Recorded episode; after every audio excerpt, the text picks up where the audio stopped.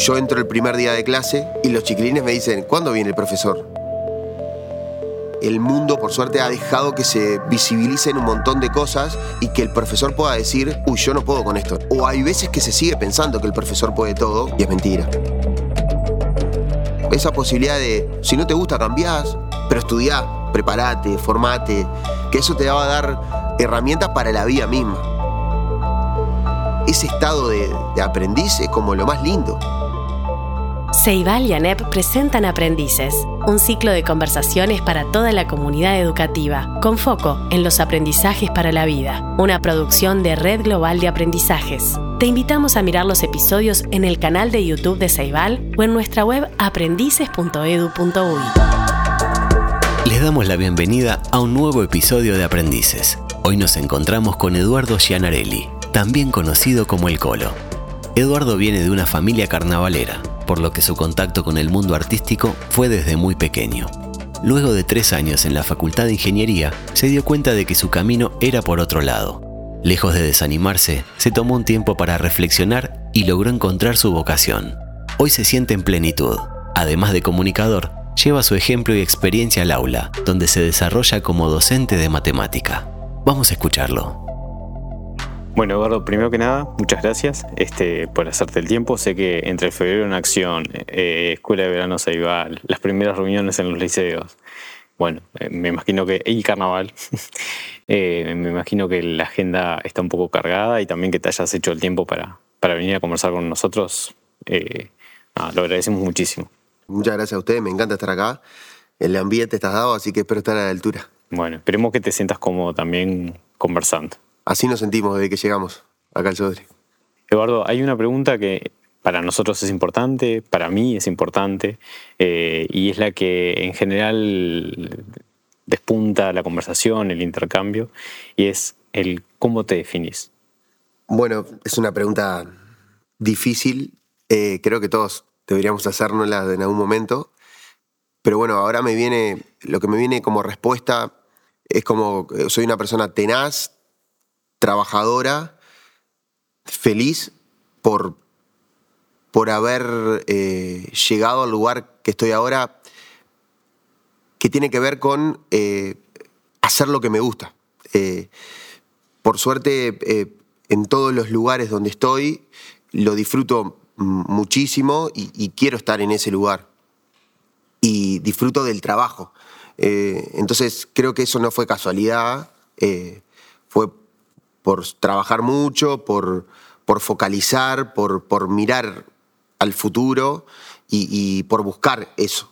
Entonces, hoy en día disfruto de, estar en el aula con los chiquilines, disfruto de, de- estar con los maestros, disfruto de estar con, con mi equipo de, matemática pensando sobre asuntos que, que me apasionan, disfruto de, estar en la tele y, y, bueno, hacer olvidar algunos problemas a la gente que está mirando, disfruto de estar en el carnaval. eh, disfruto de que me hagan esta entrevista y eso no fue casualidad, fue como buscado y perseguido y, muchas horas de trabajo. Entonces creo que la tenacidad y el trabajo es como, eh, y la estructura, soy como una persona como muy estructurada. Entonces, esas son como las tres palabras que a mí me, pueden definir. Tenés muchos sombreros, sombreros en el sentido de tenés muchos roles distintos en lugares, en lugares distintos. Eh, ¿Cómo se vive el día a día eh, cuando uno tiene tantos compromisos distintos por ahí? Sí, eh, es algo que, todavía estoy aprendiendo a, llevar en el sentido de que eh, cada uno de los roles eh, eh, requieren algo de mí. Y eso hace de que cuando yo tenga que cambiar de uno a otro, en mi cabeza haya como una, un periodo de... Como diciendo, bueno, acá soy profesor, acá soy comunicador. Por más de que siento de que todos mis roles tienen algo en común, que es la comunicación. Eh, el profesor es un comunicador, el, el- el formador de maestros es un comunicador. Bueno, obviamente que en la tele soy un comunicador, pero es difícil convivir con eso. Es difícil porque se esperan diferentes cosas. Por más de que uno diga, tienen mucho en común, es como yo entro el primer día de clase eh, y los chiquilines me dicen, ¿cuándo viene el profesor? Es como que no, no, se asocia que yo sea el profesor. Eh, y eso hace muchos años de trabajo y bueno, entender de que, de, que todos son roles eh, importantes y que todos son roles que yo quiero ocupar. Entonces, bueno, hacer un trabajo de, bueno, me voy de un rol, bueno, ahora me voy a la clase y, estoy en otro lugar y, también que la otra persona entienda mi rol, que ese también es un trabajo importante, de que yo no estoy como comunicador tele en la clase y que la- en- como comunicador tele no soy profesor, por más de que tengo que tener una cierta coherencia en, en lo que hago, porque intento de que sea así. Y en el carnaval lo mismo. Entonces es algo difícil que, que estoy en trabajo, no, no te estoy diciendo de que ya lo tenga muy claro. Eh, es una de las cosas que más me cansa, eso de cambiar el chip de un lugar a otro. Pero bueno, estoy en trabajo. Lo que yo quiero es que tenga coherencia, pero bueno, que para el otro quede claro que acá estoy como profe, acá estoy como, como comunicador, acá estoy como artista. eh, pero estoy en trabajo, no estoy en proceso. No está, no, está re- resuelto. Si bien está en proceso, eh, desde afuera se, se te ve consolidado. No, no solo se te ve, sino que se, también se te ve en lugares en los cuales, bueno, tenés, o sea, cierto, eh, cierta llegada ya como, bueno, esto, consolidada, ¿no? Eh, ¿Cómo es el, ir llegando años a atrás? ¿Cómo es ir llegando a esos lugares? ¿Cómo llegaste a, ser docente? ¿Cómo llegaste a la comunicación? ¿Cómo llegaste al carnaval? Eh, bueno, a ver, vamos, vamos por, por históricamente. El, carnaval es como mi primer, mi primer lugar que llegué, podemos decir así, que no tiene que ver con un llegué, sino que mi familia llegó y yo eh, eh, estaba ahí y después fui yo llegando. Vengo de una familia muy carnavalera, mis recuerdos de infancia son en el carnaval, mis primos estuvieron en carnaval, mi, madre, mi padre siempre estuvieron muy vinculados al, al carnaval. Mi padre un poquito menos, después se fue desencantando y mi madre sí fue muy, muy carnavalera. Siempre después con mi padre era, bueno, te tiene que ir bien en los estudios para, para tener el permiso. Yo arranqué desde muy chiquito, arranqué a los 13 años en carnaval mayor, eh, no en carnaval de las promesas. Entonces, hoy en día eh, tenés que ser mayor de edad para salir en carnaval, cosa que me parece que está bien. Eh, pero hace muchos años atrás vos podías salir con un permiso de menor. Y bueno, en ese permiso menor siempre la condición de mi padre era que me vaya bien en los estudios. Igual siempre me fue muy bien, no fue problema eso. Yo le decía, papá, no es problema eso. Él se reía. Eh, y bueno, llegué por mi familia, fue las primeras armas ahí en el, en el, en el 97, que salí en una revista. Eh, nunca había hecho baile y bueno, ahí me di cuenta de que tenía como condiciones para bailar. Actuaba. eh, ese año escribí a Carlos Barceló, un referente hoy en día en el carnaval. Y bueno, fueron mis primeras armas. Y en ese llegar que vos me hiciste fue como ese primer teatro de verano esos primeros tablados, era como un lugar donde yo me sentía cómodo. Y bueno, ahí llegué y después de ahí no paré durante muchísimos años. Soy un gran defensor de la fiesta del carnaval. eh, defensor en, en el sentido de que es una expresión artística hipermasiva, hiperpopular. Por más de que hoy en día se haya profe- profesionalizado tanto y, y bueno, y uno lo mire y dice, bueno, pero esto no, esto no puede ser popular por, por- porque hay mucha inversión económica. Y yo discrepo con eso. Lo popular no tiene que ver con la inversión económica, sino que tiene que ver con otro disfrute que no tiene que ver con la inversión económica que hay hoy en día. Ese fue mi primer llegar al carnaval. Después, como te dije, siempre fue, eh, me fue muy bien en los estudios, disfruté mucho de los estudios. Y cuando termino el liceo, ya por el 2002, 2003, eh, este, arranco Facultad de Ingeniería eh, porque me gustaba la matemática, pero también por una referencia de mi hermana. Mi hermana hacía Facultad de Ingeniería, entonces mi hermana es, es lo más importante que tengo en mi vida y, la tenía como muy, muy de referente. Y bueno, me arranqué, hice muchos años de facultad, hice muchos años, no hice tres años. Y cuando estaba casi a una materia recibirme de analista, me di cuenta que no era lo que yo. En esto de que cómo soy, esto de pensarme en el futuro, yo digo, pero yo no quiero ingeniero en sistema iba a ser. No, no quiero estar en, en- en una computadora, frente a una computadora, diseñando y no tener contacto con, con el, con el mundo. Y me acuerdo los test vocacionales, que muchas veces dicen que no, que no sirven para nada, una de las cosas que me decía fue que yo necesitaba un lugar para que esté trabajando con gente. No lo digo más. dije, no, mirá eso. Yo no fui muy sociable. No era de tener muchos amigos en el liceo. Entonces no sentía de que eso era mi lugar. Y el carnaval me mostró ahí como ese lugar de que me gustaba estar con gente, eh, compartir arte, discutir sobre algo. Y bueno, después de esos tres años me doy cuenta de que no era lo mío y dejo la facultad. Pelea con mi padre, porque mi padre está bien, hoy en día lo pienso teniendo hijos, y que un hijo te deje una, carrera faltándote una materia para recibirte, pero yo sentía que no era lo mío eso.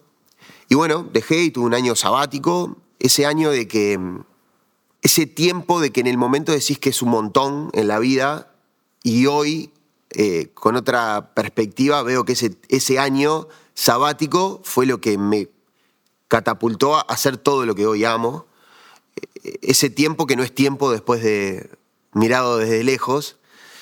Y bueno, eh, una, una, persona me dice, pero si te gusta la matemática, ¿por qué no te anotás para profesor de matemática? Dije, Fue como una luz ahí y, y al otro día fui a Lipa a averiguar, averigüé y bueno, y ahí fue cuatro años de corrido, hice la carrera, que se me fueron volando, que nunca la sufrí. Lo recuerdo con mucho cariño, el IPA. Eh, y bueno, hice, y ahora tengo en mi mente la foto de, recibirme en el Liceo 71, que es donde hice la última práctica, con toda mi familia, con mi padre, que, viste, que era ese año, me sirvió. Eh, y, bueno, ahí arranqué como profe. Y después era como. Eh, me di cuenta que ese trabajo no era un trabajo para mí. O sea, en el sentido de que yo lo disfrutaba estar en clase. Ese era mi lugar que tenía que estar. Y antes, previamente, esa carrera de cuatro años la, la puedo hacer. Vengo de una familia muy trabajadora, padres separados, una madre que, que, bueno, que hacía todo para que nosotros no nos falte nada. Y, bueno, fíjate que yo habré arrancado 2003, 2007, em, el IPA esos cuatro años los pude hacer porque previamente había arrancado con em, el programa. Arranqué con Do Remi, que es un programa BTV, programa de niños, que era una especie de. Me río porque hasta cantaba en ese lugar, una especie de hi-fi eh, uruguayo. Y, y, esos trabajos me permitieron solventarme la carrera. Eh, trabajar y, bueno, poder tener mi plata. Yo vivía con mi madre y mi hermana y tener la plata como para, para poder hacer eso. Y bueno, después del 2009 entro, inicio ya la mitad de carrera de, de IPA, ingreso, a, Agitando, en 2009, agosto del 2009, y ahí sí, em, ese trabajo me, permitió ya hacer tranquilo la carrera en cuatro años y hacer alguna suplencia en algunos liceos, pero no tener que trabajar, que muchas veces los profes nos pasa eso, ¿no? Eh, esto de que vos arrancás un par de años la carrera, te anotás en una, lista de, interinos para, para dar clase y, después la clase te termina como sacando la posibilidad de, terminar una carrera que es muy importante porque te da todas las herramientas para, o, herramientas para, vos poder de, verdad disfrutar de ese rol. Y bueno, ahí es, como los tres lugares donde, donde arranqué. Eduardo, le diste mm, mucho énfasis también a, ese momento de hay una carrera que, estaba avanzada, eh, pero hay un momento en el cual uno dice, bueno, esto no, no, me veo acá, no me veo en este lugar. Eh, hay, hay, un valor en la crisis también, porque esos momentos son de, crisis existencial, eh, de futuro y demás. ¿Cuál es el valor de las crisis en tu vida?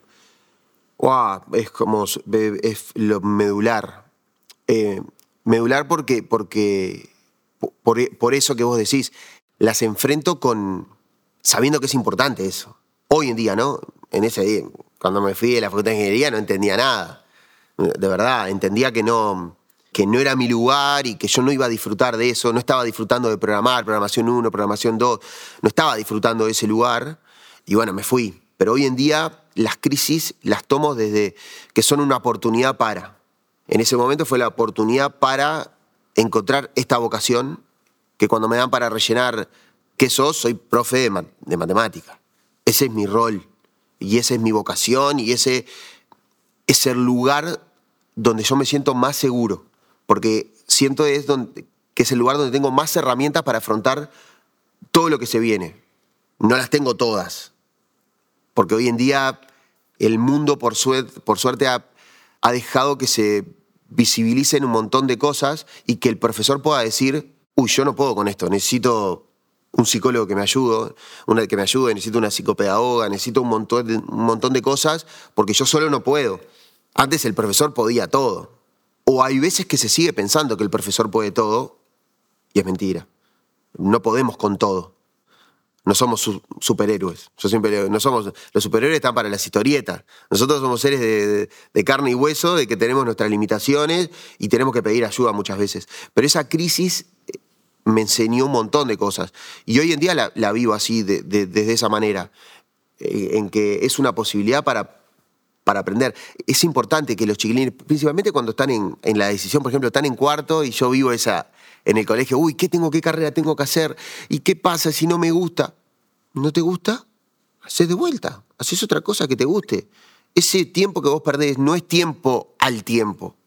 Es como que hay que sacarle presión. Los chiquilines tienen que tomar muchas decisiones en un momento de su vida que yo no sé si están con todas las, con todas las pilas puestas mirando al futuro, diciendo, bueno, mira, papá, yo acá voy a tener que trabajar y voy a tener que... Ellos a esa altura está, uy, voy a hacer plata, o, voy a poder vivir como quiero, y hay otras cosas que son mucho más importantes.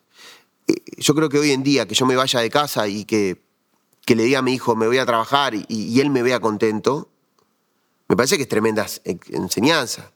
Papá trabaja mucho, pero papá trabaja feliz y papá es feliz.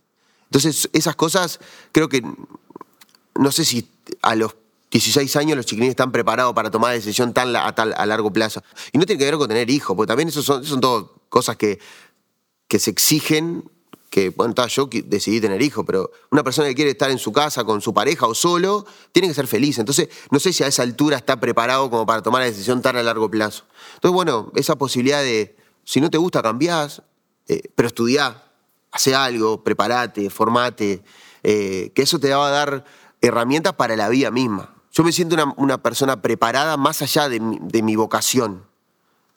Preparada para la vida, para, hablar contigo, para discutir contigo, para sentarme hoy contigo y, decirte mi postura con todos los errores o con todos los aciertos. Entonces, eso me lo dio el, estudio de lo que sea y, la vida también. A lo largo de estas, de estas conversaciones hemos también conversado sobre esta posibilidad de tener conciencia sobre ser modelo sobre algo. O si uno es consciente que es modelo, eh, a veces eh, en un ámbito muy pequeño o, en cosas pequeñas.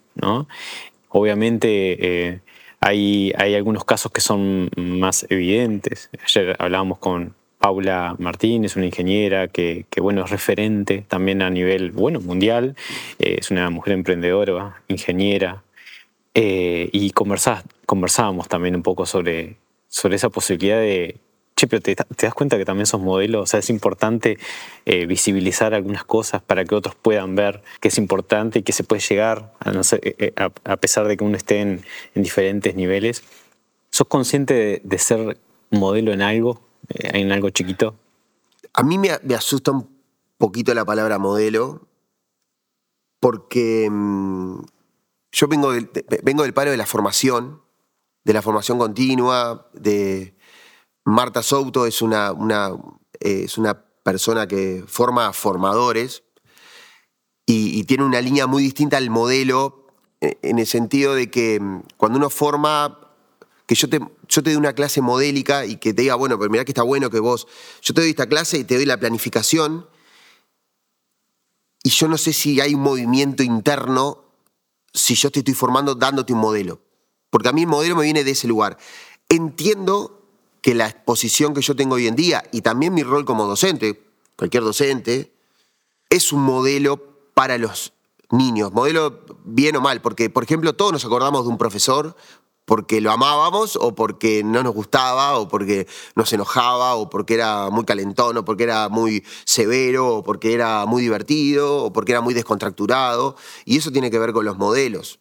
Pero para mí esa, esa concepción de modelo a veces como que genera demasiadas frustraciones, en el sentido de que Y bueno, yo no sé si todos, esta, este ejemplo que vos me trajiste de Paula, y yo no sé si hago todo lo que hizo Paula, yo llego al mismo lugar donde está Paula. Creo que modelo está, eh, lo tengo visto desde ese lugar y, yo discrepo un poco con esa palabra modelo.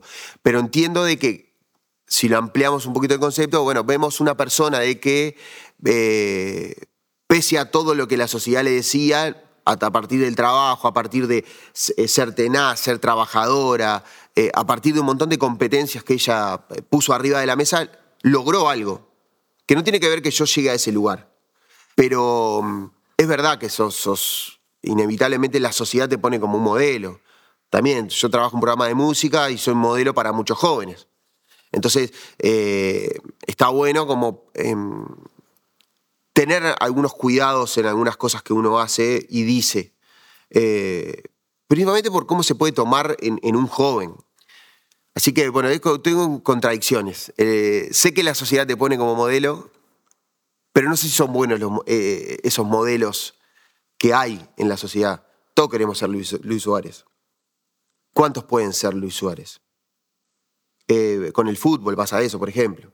Y todos creemos que si vamos todos los días a un entrenamiento, si yo a mi hijo desde los seis años, mi hijo juega al baby fútbol y, veo muchas cosas que se depositan en chiquilines porque a los cinco años juega bien al fútbol, vas a ser Luis Suárez. Y son excepciones a la regla lo que pasa. Está bueno eh, ver la historia de Luis y ver todo lo que pasó y de dónde salió y que, a veces se pueden romper algunas cosas, a veces. Entonces, no sé si te respondí, pero el modelo me genera como, como cortocircuitos en mi cabeza, porque en la docencia creo que no hay modelos. Y estoy convencido que la formación tiene que ser de adentro, de adentro y de cada uno. Y que mi planificación no, no sé si te sirve a vos, porque son personales y son eh, cómo una gestiona, cómo una trabaja. Así que me generan contradicciones la palabra modelo. Eduardo, has estudiado eh, o empezado eh, a estudiar ingeniería, cosa que en algún momento vas a retomar, según Vamos, vamos, a terminar esa materia que nos queda. Después el IPA, pero también una formación en el carnaval. hoy te estás formando en cocina. Son mundos que uno puede pensar, eh, si los ve de afuera, como bastante distintos, eh, con una distancia bastante grande. Sin embargo, vos cuando comenzamos a, conversar, te definís como un tipo ordenado, creo que, lo habías dicho. Estructurado. Estructurado. ¿Es importante la estructura en tu vida? ¿Cómo la lograste y, y qué te permite hacer? Bueno, la estructura me permite hacer todas esas cosas que vos mencionás básico, porque si no, no, no, no, no me daría las horas del día. En el sentido de que todos los trabajos o todos los lugares donde, donde que tú mencionaste eh, no terminan cuando vos te vas de ese trabajo. Vos estás en la docencia, te vas para tu casa, seguís planificando, corrigiendo. Eh, en, el carnaval no es únicamente el ensayo, porque vos te vas y seguís pensando artísticamente lo que pasa. Eh, en, la cocina a mí me pasa lo mismo. Yo ahora estoy estudiando cocina y me voy a casa y, pienso cosas y pruebo cosas. Por más de que está bueno, lo utilizo para cocinar en casa, pero busco posibilidades. Entonces, son trabajos que, o, lugares donde después sigo pensando de ese lugar. Entonces, la estructura lo que me permite es esto, ordenarme y ser como muy ordenado y tener momentos para disfrutar cada una de las cosas y además la estructura de disfrutar a mis hijos. Entonces, trato de que, de, bueno, de poner prioridades eh, y estar como anticipar la jugada como buen profe en este análisis a priori eh, de, lo que puede pasar. Obviamente que la vida a veces te sorprende y te, y te, desconfigura un poquito todo, pero también estar abierto a que eso pase. De que vos tenés todo estructurado, pero hay momentos que uf, se borra y, vos tenés que seguir adelante. Eh, el ejemplo, no sé, cuando estaba en Canal 4 y bueno, se decidió terminar ese ciclo y bueno, se terminaba una, una parte de mi vida, pero mi vida estaba ordenada y estaba con la, la capacidad de reacomodarse a ese cambio. se cerró ese cambio y se habilitó otro cambio de volver a entrar en Canal 10. Entonces, eh, es como ser estructurado, pero también pensar de que puede cambiar todo y hay que barajar y dar de vuelta. Y eso con respecto a la estructura, lo que me permite. Me, permite estar, eh, poder disfrutar de cada uno de los lugares y, también estar como pendiente de lo que puede pasar. ¿Y la otra era? ¿La otra pregunta? Eh, la estructura que te permitía, cómo te permitía que esos mundos confluyeran. Ah, bueno, y después es que yo soy el mismo en, en, todos los mundos. Eh, yo soy el. yo creo que si vos me mirás afuera, adentro de una clase puedo llegar a ser el mismo que, que, en el carnaval. Capaz que cuidando algunas cosas, cuidando un poquito la informalidad del vocabulario, capaz que en el carnaval me permita algunas licencias más entre, cuando estoy entre, discutiendo un espectáculo, por ejemplo. Pero en verdad soy el mismo, soy el mismo que escucha al otro, que, que, que me gusta debatir, que si todos estamos pensando iguales porque ninguno está pensando, que si todos estamos de acuerdo porque ninguno está pensando nada me gusta el debate, me gusta argumentar y dar mi posición, me gusta pelear por lo que yo pienso, me gusta mm, darle la posibilidad al otro que, pueda dar su opinión, generar un clima de bajo riesgo para que todos puedan dar su, eh, tener su voz. Yo creo que soy el mismo en, esos mundos. Lo que cambia son los contextos, pero yo soy el mismo. Entonces, me parece que lo que confluyen porque yo soy el mismo, no cambio en un lugar o en otro. Que al principio, cuando vos estás, cuando, cuando entras a distintos mundos, pensás, uy, tengo que ser distinto acá. Ejemplo, cuando empezaba a dar clase y decía, bueno, a mí tiene que decir Eduardo. Porque no, ¿cómo me va a decir Colo? Dos días me dura. Me dicen Eduardo dos días, el tercer día me están diciendo Colo. Y eso me influye en. No, está bien.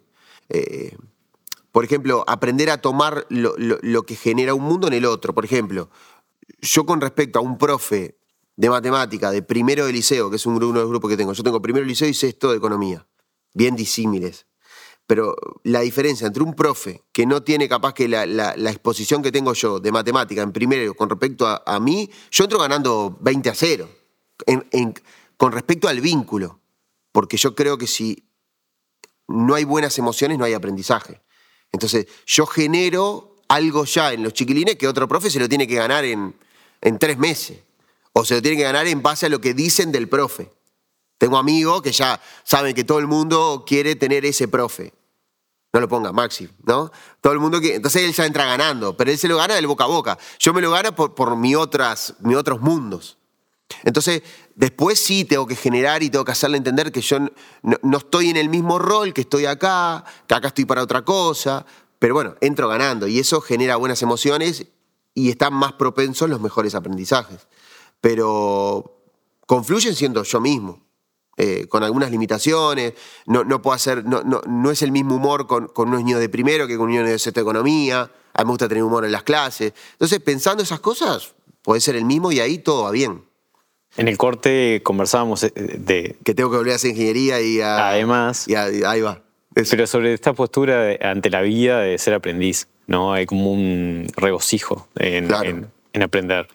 Eh, hoy estás aprendiendo a, cocinar mejor. Sí. Eh, ¿Cómo confluyen esa cocina que lo expresaste con mucho, eh, como con, placer, sí, que, que, estabas aprendiendo? ¿Cómo confluye este nuevo mundo que estás, en el que estás entrando? Eh, por ejemplo, con uno que ya conoces mucho, que es el de las matemáticas y el de la educación. Y se llevan de la mano. la cocina y la matemática se llevan de la mano. No quiere decir que todos los profes de matemática cocinemos bien. Yo cocino bien, pero no, tiene que ver con eso, pero van de la mano. Van de la mano porque yo lo que quiero hacer ahora es em, un cocinero, no, puedo decir profesional, el curso es cocina profesional, pero sí un poco más que el, cocinero de casa. ¿Cuál es la diferencia? Que el cocinero de casa, que era lo que soy yo ahora, hasta ahora, miro una receta y bueno, eh, miro el paso a paso y puedo ir replicándola. Y no quiere decir que a todos nos quede igual, pero bueno, todo va a llegar a un puerto.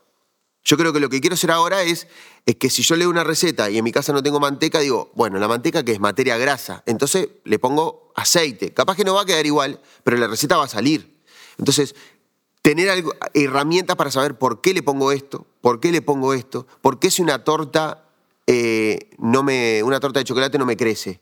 Bueno, porque le puse demasiada azúcar, porque le puse mucho royal, porque abrí el horno antes, entonces eh, la levantada corté ese proceso químico que hace que se me baje. Entonces todo eso es lo que a mí me, ha atacado con, con la parte científica. Entonces yo creo que la, cocina y la, y la matemática van altamente de la mano. Y esas competencias que yo trato de, que los niños desarrollen en la clase de matemática, perfectamente esas competencias con diferentes contenidos se pueden desarrollar en la cocina. Pensamiento científico, pensamiento creativo, argumentar, argumentar por qué cambio la manteca por, el aceite y me puede salir la misma torta. Son dos mundos que van de la mano. y bueno, aparte me gusta comer me gusta comer rico y, me gusta como abrir el paladar a que no sea solo la mismo pollo, churrasco y coso con una ensaladita o con arroz, con fideo. Me gusta como abrir un poquito ahí. Entonces estoy chocho de la vida. Y esta postura de aprendiz es la postura más linda. Es como el estado más lindo. Es como aprender algo nuevo. Si vos un día, si vos lográs disfrutar de, de ser aprendiz, ya ganaste un gran porcentaje de, tu vida, porque disfrutás de la mínima cosa que aprendés. De que si yo vengo acá y aprendí una cosa con respecto a una cámara, yo me voy más contento. Me voy pensando que soy fotógrafo y mañana me compro una cámara y voy a hacer cualquier cosa, ¿no? Pero, pero me parece que ese estado de, aprendiz es como lo más lindo. Como lo más lindo. Yo quiero hacer facultad de psicología y lo voy a hacer soy gran, amo a Freud, a su, a su, pensamiento, a todo lo que logró, y bueno, y en algún momento lo voy a hacer, estoy seguro que lo voy a hacer y, me voy a recibir de ingeniero, me de ingeniero analista, porque voy a hacer una materia cera, no voy a seguir los otros dos años, pero lo, voy a hacer. Entonces, es como disfrutar de ese lugar, tener un tiempo para ser aprendiz, o ser aprendiz sentado con mi esposa, que es educadora, y, dándome cuenta de que ella tiene una visión cuando jugamos con mi hijo que yo no la tengo, porque estoy más alejado. Entonces, esa postura hace que, que estés atento a lo que pasa afuera, que te salgas del centro. Eh, en esto de, desarrollar competencias intrapersonales eh, que te permitan sostener, así como esa estructura que formaste te permite hoy sostener una cantidad de roles, cantidad de tareas. Eh, eso tiene que ver con una cimentación interior también, ¿no? estaba pensando que participaste en una, bueno, en un certamen, digamos, de televisivo, que, que además tiene fama de tener un jurado, en general el, programa, digamos, un, jurado muy exigente. Preguntarte en esto de que también sos un eterno aprendiz, por lo mm. que veo, ¿qué, aprendiste interiormente en, ese transcurso? Porque hay una exposición grande además también a, ah, ser evaluado. Eso, eh, fue mi mejor experiencia televisiva, seguro, porque lo disfruté muchísimo. Eh, ese, ese reality de cocina me encanta competir. Disfruto de la competencia y disfruto del, del competir con un otro que va a dar su máxima expresión. Me gusta competir con el otro eh, brillando, porque es como que siento que me, potencia a mí. Hay, hay, capaz que personas que dicen que no les gusta competir. A mí me gusta competir, me gusta recibir críticas, por eso el jurado duro que es, no me pasa nada. No, no, me, no me al contrario, eh, me dabas una crítica y algunas cosas las reconocía y otras no. Y otras decían, no, eso no fue lo que pasó. Otras sí decían, sí, me equivoqué, tengo que mejorarlo, tengo que ir por ahí. Pero creo que lo que me hizo ganar fue ser el eterno, eterno aprendiz. ¿Por qué? Porque estaba siempre escuchando, siempre escuchando lo que le decían a mis compañeros, siempre sacando tips, entendiendo de que esto es algo, eh, los gustos son muy personales, entendiendo qué les gusta, siendo creativo, no intentando repetirme, estudiando, mirando muchos videos de, YouTube, mirando posibilidades para que no me agarre. Era como una preparación de una clase que yo no sé qué tema iba a dar. Entonces, ¿qué hago? Bueno, me nutro de todo lo que tengo, después veo qué pasa en la clase. Porque yo siento que la clase también tiene que tener siempre te hago vínculo con la clase, pero tiene que tener un grado de improvisación. Si no somos autómatas, si no somos, eh, una clase mía y ponela ahí en la clase y, fíjate qué pasa. tiene que tener un grado de improvisación, eso que pasa en el aula, como, como, tiene que tener eh, como tenía el grado de improvisación este reality que llegaba y no sabía que tenía que cocinar. Pero bueno, yo tenía cosas, tenía herramientas y bueno, depende de lo que ponía, bueno, ahí ataba, bueno, acá me ordenaba, ataba herramientas, bueno, ¿qué quiero? Me estructuraba, eh, me pensaba los paso a paso, qué tengo que hacer primero, hacer una buena mise en place. Entonces es como, era un lugar donde, donde yo tenía las herramientas para disfrutar ese momento. Después, obviamente, que esto es mérito y oposición. Capaz que no encontré en ese momento para el jurado, para ese reality, una posición mejor, por eso gané. Capaz que en otro reality había otro mejor que yo, pero en ese momento logré ser el mejor por eso. Y después logré disfrutar el qué buen formato que estaba pensado. Es como decía, está todo pensado acá. Estábamos todo un día grabando. Entonces la gente, yo lo miraba en mi casa y decía, pero ¿por qué está llorando? ¿Por qué llora? Y cuando estaba ahí, entendí el formato. Estabas 12 horas grabando, cocinabas y al final te daban la devolución, estabas cansado. Entonces, cualquier cosa que a vos te pincharan, el primer día, el primer mejor plato, cuando me dice que fue unos canelones, me, casi me pongo a llorar. Y salgo y le escribo a mi esposa le digo, amor, casi me pongo a llorar. No puede ser. Y después empecé a ver, claro, está todo armado para, para que sea un producto televisivo con la excusa de la cocina. Entonces, bueno, entender también ese lugar es lo que me hace disfrutar y que la tensión, bueno, si me, iba mal, me iba mal. Y, bueno, entender de que me puede ir mal también, podés fallar en un plato, te puede fallar algo, vas contra tiempo. A veces la vida no son esos 60 minutos de cocina y puedo y bueno, en ese momento era eso. Entonces, tiene que ver con los escritos de la clase, que a veces te va mal con 60 minutos, ¿no? Y es importante el tiempo. Es importante, es importante los escritos todos memorizados y que vayan ahí a, escupir en la hoja, ¿no? Cómo evaluar de otra manera que no sea con esas, esos métodos, no sé si decirle tradicionales, pero de otra época y que perseguían otra cosa. Mis alumnos tienen todo el material, buscan en internet, no se termina ahí el escrito. O sea, está, es como buscar otras cosas que uno está convencido. Uno tiene que estar convencido también. Yo estoy convencido que un escrito en 60 minutos sin materiales, sin nada, no sirve para nada. En el programa servía porque era un producto televisivo. Y si a mí me iba mal, la gente lo iba a disfrutar.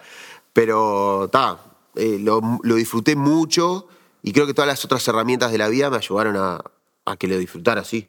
Eduardo, quiero llevarte también como, me parece importante, trajiste, la clase siempre es un, lugar seguro para vos, en el cual después te puedes pensar, me parece, en otros escenarios. Eh, está esto del tiempo, está esto de elementos disruptivos. Hoy en la educación, en todos los ámbitos, estamos conversando mucho sobre inteligencia artificial. ¿no? Eh, ya hay algunas, este, en algunos lugares hay como eh, intentos hasta de censurar la inteligencia artificial este, y, tratar de detectarla en, tareas domiciliarias, en, eh, ¿no? en trabajos, en el liceo, en la universidad, en fin.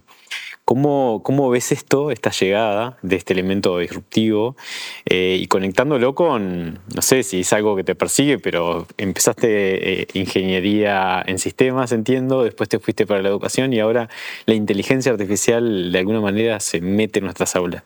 ¿Cómo, cómo, ¿Cómo ves vamos a frenar el avance más importante de los, últimos, de los últimos años? Es negar el, el avance del mundo.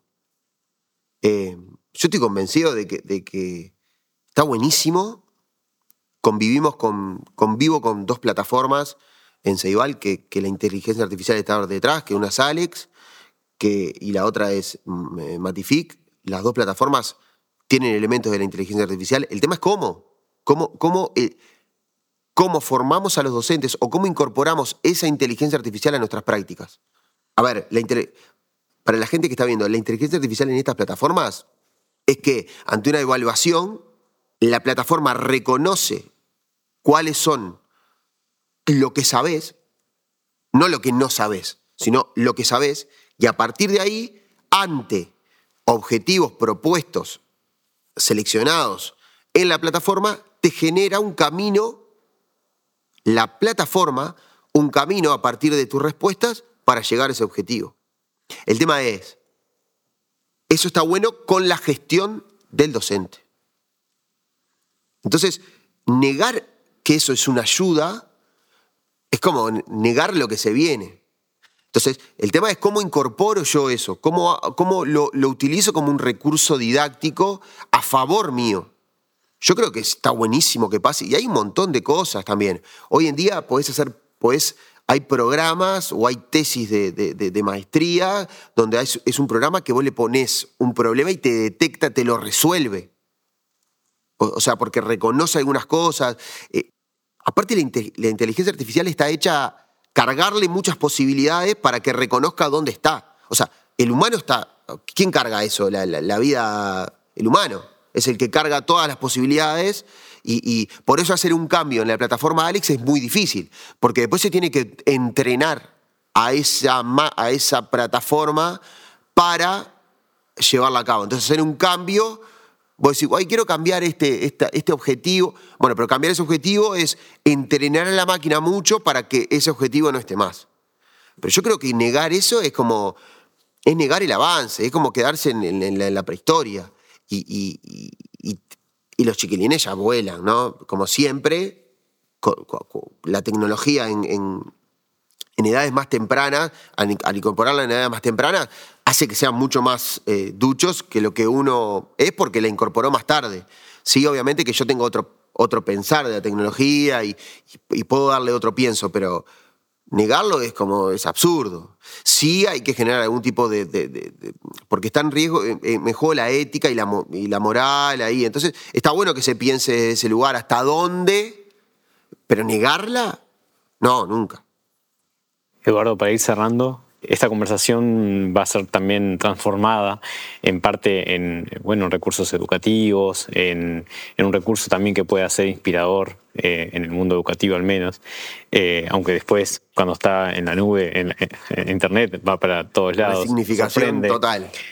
¿Cómo te gustaría que, fuera utilizada esta, esta conversación o cómo te gustaría que inspirara en el mundo educativo? Eh, yo creo que, mm, el modelo, persona mm, conocida, a veces rompe barreras para eh, eh, conocer el otro lado. Y creo que esta entrevista lo va a hacer. Entonces, em, yo lo que, lo que les digo es que llegar al aula con este mensaje de, que está todo bien, a nivel educativo, ¿no? Que, que, que todo cada uno tenemos nuestros tiempos y nuestros momentos de, crecer, que el aprendizaje no es lineal, no es algo que si uno arranca acá y el otro arranca acá, esto va a ir así creciendo. Mentira. Es un electrocardiograma.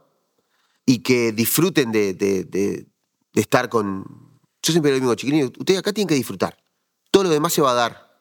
Disfrutar con el compañero, disfrutarme a mí, disfrutar de estar juntos, de compartir, de, de si estamos en una cuela de tiempo completo, de ir a comer un plato de comida juntos, de mendar juntos, de discutir de cosas que, que a nosotros nos interesen, de que no tengan miedo de proponer algo de interés, que estoy seguro que el docente lo va a tomar eso.